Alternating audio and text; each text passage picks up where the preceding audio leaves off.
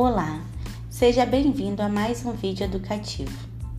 Você sabe o que é um transtorno positivo desafiador, mais conhecido como TOD? Não? É por isso que nós estamos aqui. Iremos te explicar melhor. Nos acompanhe até o final deste vídeo. Transtorno positivo desafiador é o temperamento da criança que tem a necessidade de estar sempre desafiando alguém, normalmente com quem é autoridade. Mesmo que você argumente, a criança não suporta, ela faz birras e brigas. Geralmente, o transtorno surge durante os anos de pré-escola e mais tarde, após o início da adolescência. Crianças com esse tipo de transtorno apresentam irritabilidade, humor raivoso, necessidade de vingança, não assumem os seus erros e suas atividades são sempre justificáveis. Esse tipo de comportamento, com o tempo, leva a criança a ser evitada em escolas, festas, por amigos e até mesmo por parentes próximos. Vem sendo observado pelos pesquisadores que a causa do TOD pode ser através do componente genético ou componente social, ou seja, a forma de educar a criança.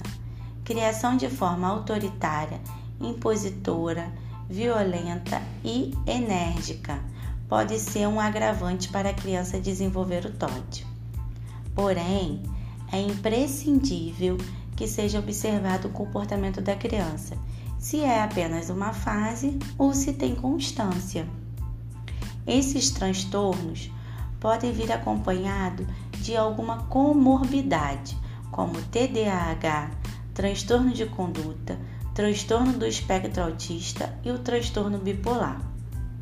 Nosso objetivo aqui é deixar claro para o ouvinte os comportamentos que podem ser considerados para a caracterização do TOD.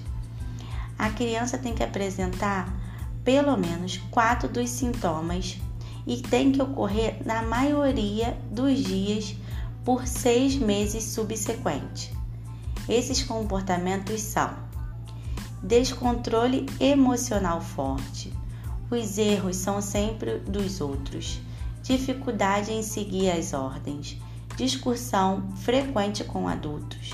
Briga frequente com os colegas. Recusa em obedecer às regras. Gosta de aborrecer as pessoas. Ser malvado ou vingativo. Além dos aspectos que falamos, o TOD pode ser classificado por níveis. Nível leve os sintomas limitam-se apenas a um ambiente, por exemplo, casa, escola, trabalho, na rua com os colegas, num ambiente de é, brincadeiras. Nível moderados. Alguns sintomas estão presentes em pelo menos dois ambientes. Nível grave. Alguns sintomas estão presentes em três ou mais ambientes. O TOD também contribui risco para o desenvolvimento de transtorno de ansiedade, transtorno depressivo em grau maior. E além disso, há uma grande possibilidade de quando adolescente ou adulto desenvolver comportamento antissocial, problemas de controle de impulso, ansiedade, depressão e até mesmo uso de drogas ilícitas. Vale a pena ressaltar que a frequência de muitos dos comportamentos associados ao transtorno de oposição desafiante aumenta no período da pré-escola e na adolescência. Portanto, durante esse período de desenvolvimento, é especialmente importante que a frequência e a intensidade desses comportamentos sejam avaliados em relação aos níveis considerados normais antes de decidir que se trata de sintomas de transtorno de oposição desafiante. O tratamento é realizado em conjunto com a colaboração da família, da escola, psicoterapeuta e, em alguns casos, uso de medicamento, que irá ajudar a diminuir na irritabilidade da criança.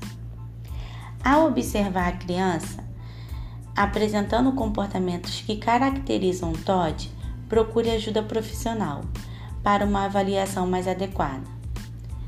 Agradecemos sua paciência e no próximo vídeo explicaremos formas de minimizar o comportamento opositor desafiante. Até lá!